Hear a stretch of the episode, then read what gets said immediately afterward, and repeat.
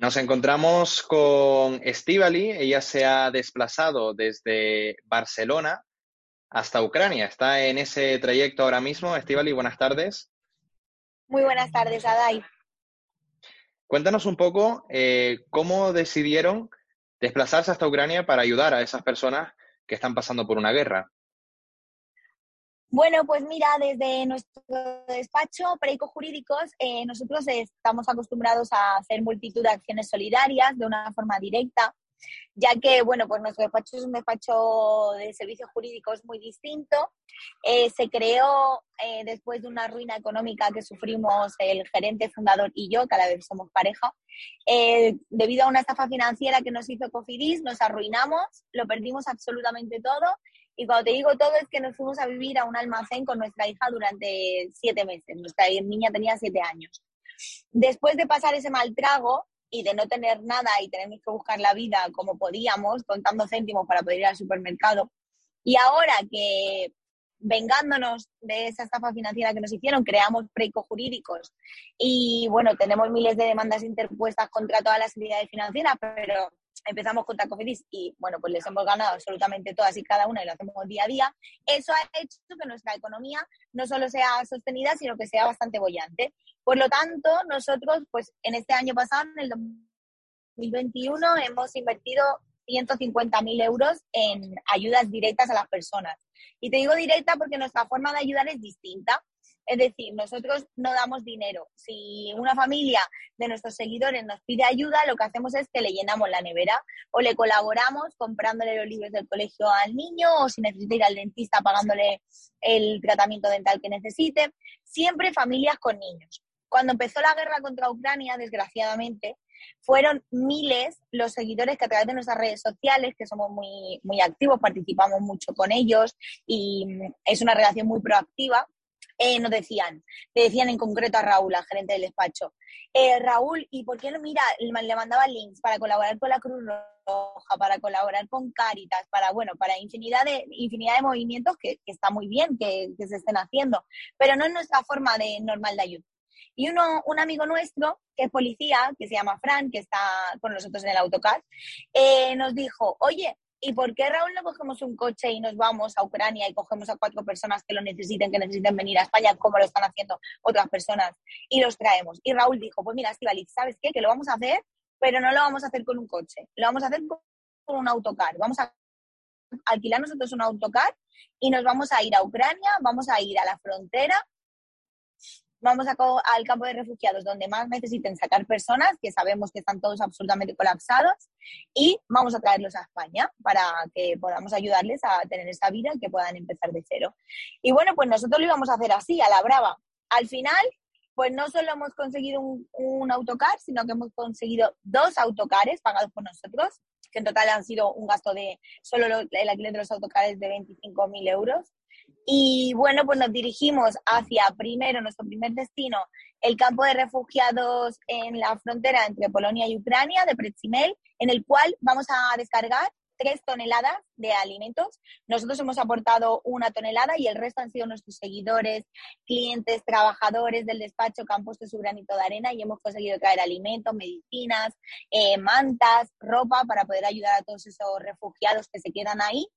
Y bueno, pues traer 50 em, refugiados que se encuentran en ese campo de refugiados y mañana por la mañana también recogeremos en la Embajada Española en Varsovia otras 50 personas para traerlas a España y que puedan tener esa segunda oportunidad y salir de ese horror que la guerra.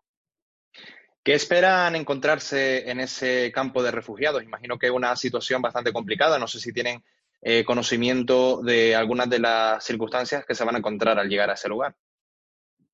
Pues yo espero encontrarme que soy consciente de que con nosotros se van a poder subir 100 personas, pero que quizá hay 100.000 esperando a poder montar en cualquier lugar para poder seguir de ese horror.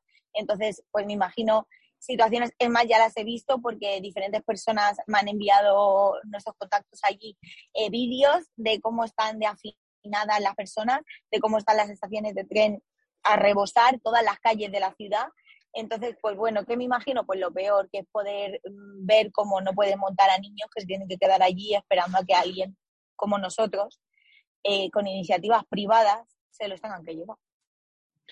¿Cómo se van a organizar para seleccionar esas personas que van a desplazar hasta España? ¿Ya tienen mm, algún tipo de, personas con las que han hablado para ese tipo de selección?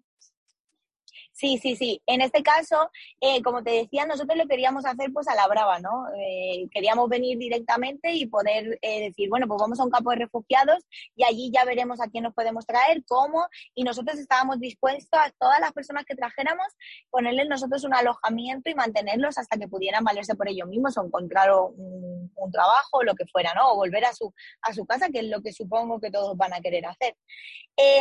la cuestión es que legalmente Mm, claro, había flecos sueltos. Entonces, pues bueno, gracias a las redes sociales, un trabajador de la embajada se puso en contacto con nosotros y nos dijo, bueno, es un poco complicado así, tenéis que hacerlo de forma correcta. Yo os puedo proporcionar contactos que, que hay, pues como te he dicho antes, cientos de miles de personas que están esperando a salir de allí. Y así lo hicimos. Entonces, nosotros ya vamos con las listas de las personas que vamos a traer son en la gran mayoría eh, madres con niños pequeños y también ancianas y ancianos, eh, que ya vienen con un destino aquí a España, menos cinco familias que nosotros les vamos a poner ese alojamiento y, esa ayuda hasta que puedan volver porque no, no, tienen familia de acogida. Las familias que les acogen al resto son o bien familias ucranianas de amigos, de familiares, de mm, incluso familias españolas, amigas suyas también y que se reparten por toda la geografía española, pero la gran mayoría de ellos se quedan en Barcelona, en Cataluña en general. ¿Cuánto tiempo llevan organizando este dispositivo? Porque supongo que un dispositivo de estas características lleva bastante tiempo y lo han tenido que hacer pues en, tiempo récord. Pues en tiempo récord, literal. O sea, eh, esta decisión la tomamos el jueves de la semana pasada por la mañana. Eh, y a partir de ese momento, pues empezamos a no parar de trabajar y no parar de llamadas y llamadas y llamadas y llamadas para poder conseguirlo y partir ayer, martes, a las nueve y media de la mañana desde el Prat de Llobregat y ahora estamos llegando, estamos a cuatro horas del destino final. ¿A cuatro horas? Sí. También te digo una cosa, lo hemos podido hacer de esta manera porque en cada autocar hemos contratado tres conductores para que de esta manera, porque sabes que el tacógrafo, etcétera, ellos tienen que llevar unos controles y unas paradas. Entonces lo hemos hecho del tirón, sin parar en ningún hotel a dormir ni nada, simplemente las paradas obligatorias. Eso es lo que nos ha permitido poder llegar así de rápido, dijéramos. Eso iba a preguntarte, ¿lo han hecho todo el trayecto sin parar? Imagino que estarán bastante cansados. Bueno, sí, cansados, pero un poco ansiosos de llegar, ¿sabes? Y de poder ayudar cuanto antes. Eh, habrá merecido la pena el cansancio sin lugar a dudas. ¿Temen que se encuentren en alguna situación bastante delicada? Por ejemplo, de que haya eh, muchas familias allí que quieran entrar a, ese, a, esos autocares que tienen ustedes establecidos, a esos dos autocares, y que ustedes les tengan que decir que no, que no pueden acceder al vehículo. Pues te puedo asegurar que es lo que más temo y es lo que mm, sé mm, que va a ocurrir y lo que me va a provocar nos va a provocar a todos pues un malestar y un dolor increíble.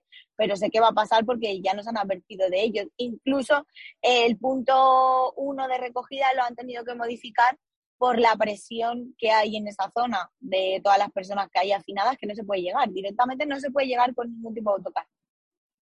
¿Y tienen previsto algún plan de actuación en ese caso? ¿Qué van a hacer? ¿Qué, crees que, que van a hacer?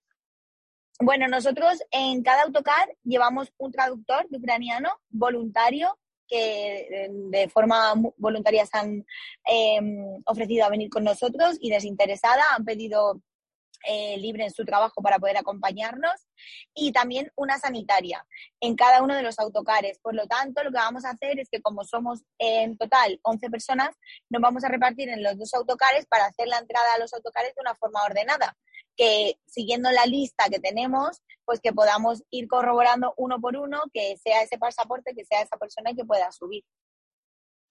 Me decías antes que se han gastado 25.000 euros en los dos autocares y que, bueno, en diferentes acciones de ayuda que han establecido en los últimos tiempos, se han gastado 150.000 euros. ¿Cómo se organiza todo esto? Sí. Pues porque, como te he dicho, eh, al final el gerente del despacho siempre está diciendo, esto lo paga Cofidis. Bueno, es que le estamos ganando absolutamente todos los juicios a todas las entidades financieras a las cuales le interponemos las demandas por usureros y esto nos provoca pues tener una economía bollante y pues en lugar de repartir dividendos a final de año, como nosotros lo hemos pasado tan mal y sabemos lo que es no tener absolutamente nada, pues a mí me llena más el alma poder ayudar a esas familias que compramos un coche nuevo. Que también lo hago, pero que también lo hago. Pero en lugar de comprarme dos coches nuevos, pues ayudo a las personas y me compro un coche nuevo. Imagino que ha ayudado también la situación por la que has pasado, la que comentabas antes, que lo has tenido todo y no has tenido nada. Exacto, totalmente, porque cuando tú pasas eso, puedes entender más a las personas lo que sufren. Eh, esto es un, sufrimiento de pensar que tienes que abandonar tu país, que tu país va a quedar devastado, que tus hijos o tu marido tienen que estar en el frente luchando cuando muchos de ellos no quieren estar, preferirían estar con sus familias y huir.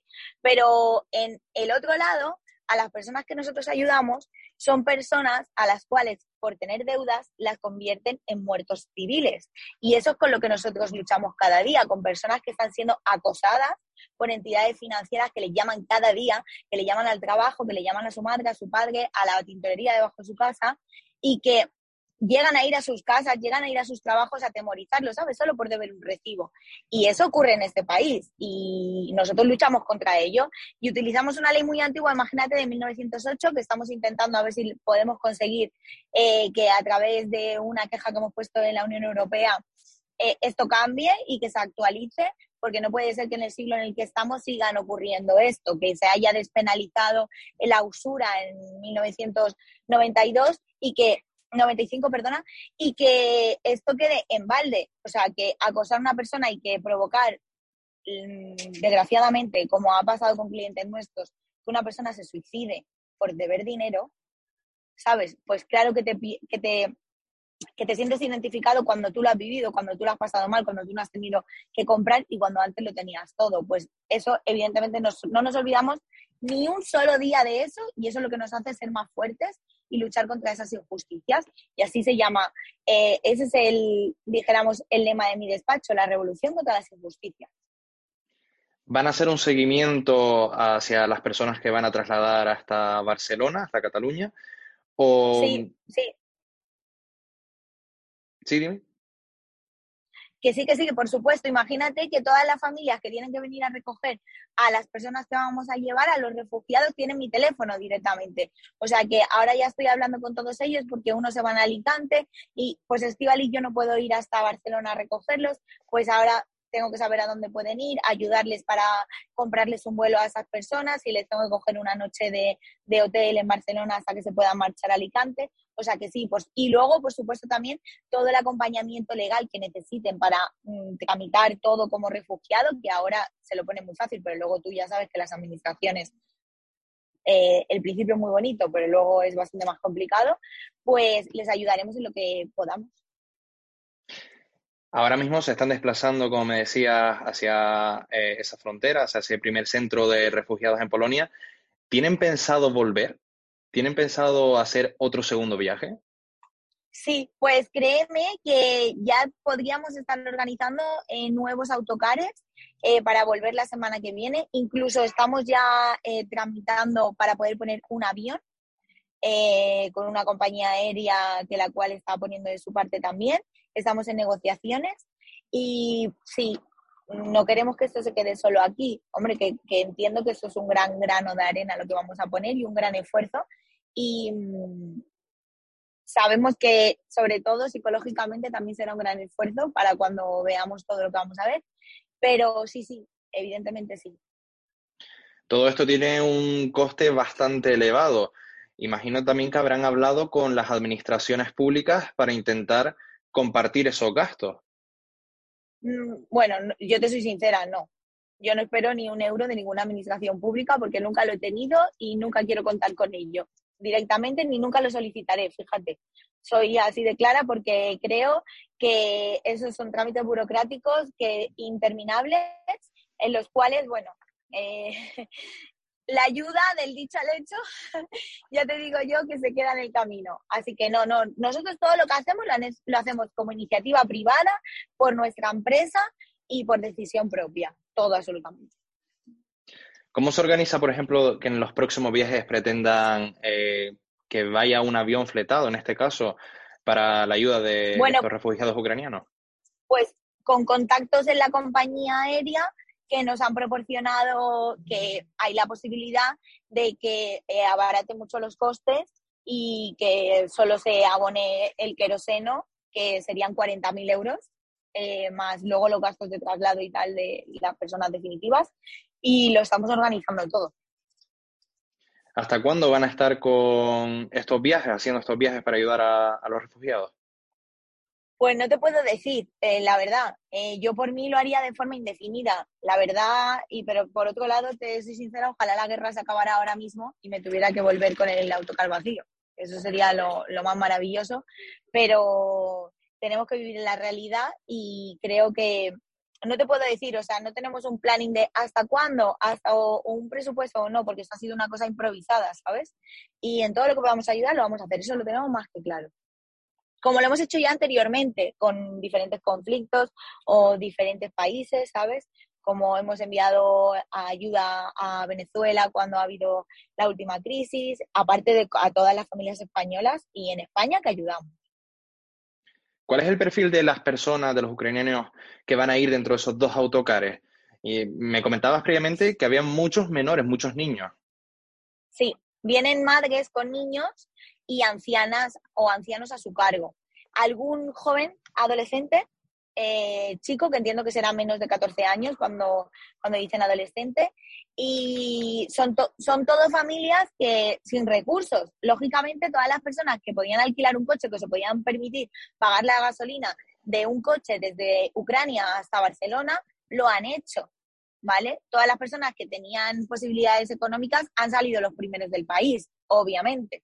Estas son personas sin recursos, sin recursos económicos, sin recursos logísticos, que no podrían venir bajo ningún concepto a España si no fuera por nosotros o por otras personas que los llevaran.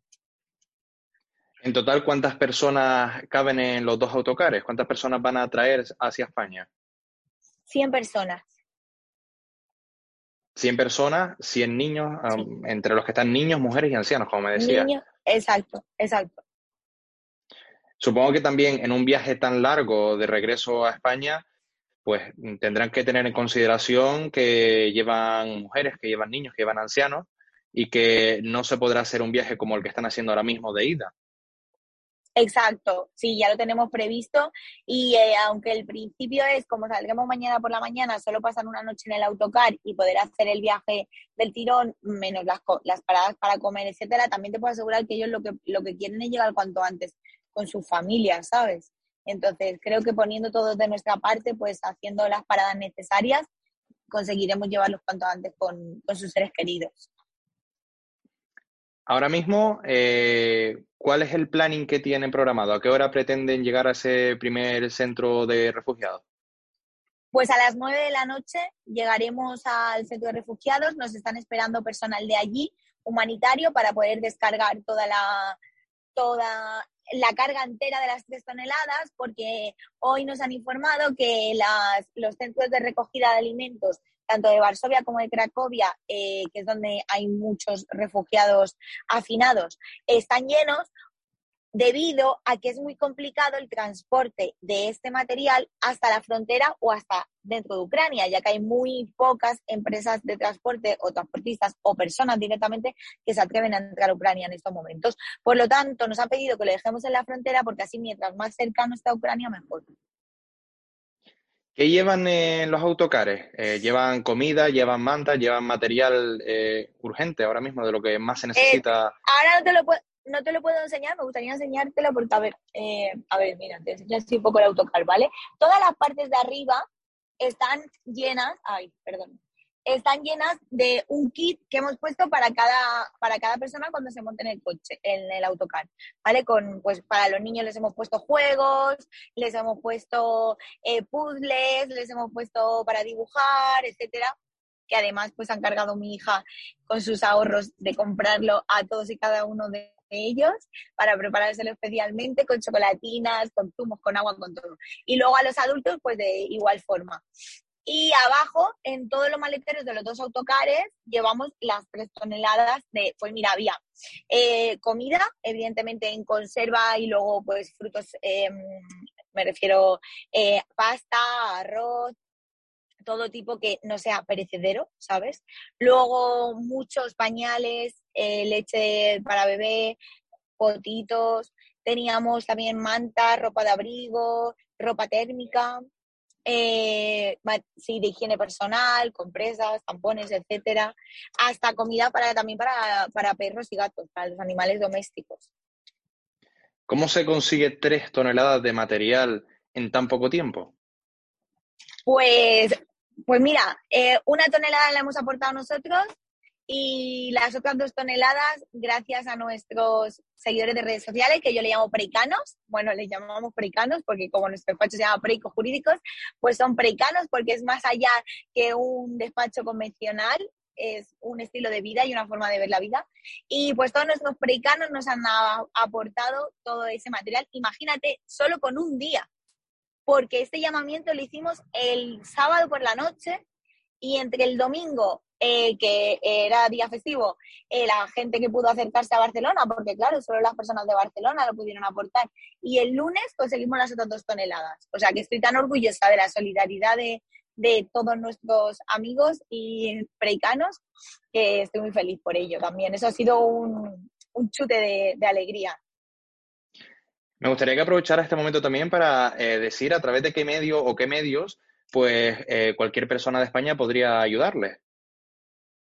Pues ayudarnos eh, nosotros a través de nuestras redes sociales. Si volvemos a hacer otro viaje, lo comunicaremos para que durante por lo menos tres o cuatro días puedan enviar ayuda de, desde toda España y que nosotros la podamos traer. Nosotros no queremos dinero, siempre, siempre, siempre decimos eso, que, no queremos dinero, queremos eh, siempre algo material que podamos ayudar y que podamos traer. Si volvemos a venir, lo anunciaremos a través de nuestras redes sociales para que nos puedan ayudar y puedan aportar lo que cada uno buenamente pueda, porque ya te puedo asegurar que el otro día a mí se me cogía el corazón de ver a personas que sabías que ahí estaban aportando hasta a lo mejor hasta el último euro que ellos tenían en la compra que habían realizado.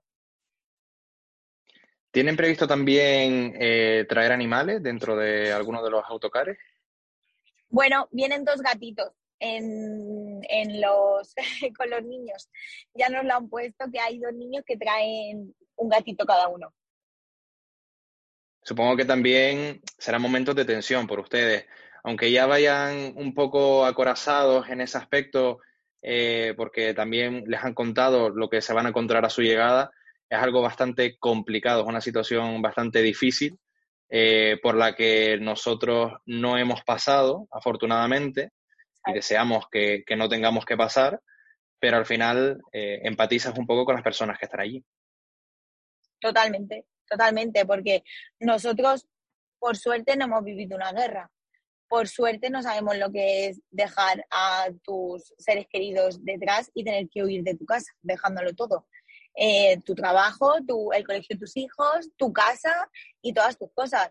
O sea, eh, para eso, obviamente, no lo hemos sufrido y menos mal, y no estamos preparados ¿no? para esas cosas, pero bueno, sí que sabemos, por suerte o por desgracia, yo siempre digo eso, sí que sabemos lo que es sufrir y, y, en eso pues lo podremos entender. Y por eso tenemos a nuestros intérpretes que son maravillosos, que seguro que nos van a hacer muy bien de traductores para poder llegar a, ese, a esos corazones. Estivali, pues desde aquí le agradecemos vuestra labor, vuestra enorme labor. Y os deseamos que, que esto se termine cuanto antes y que no tengan que seguir haciendo estos viajes. Muchas gracias, Adai. Muchas gracias. Buenas tardes.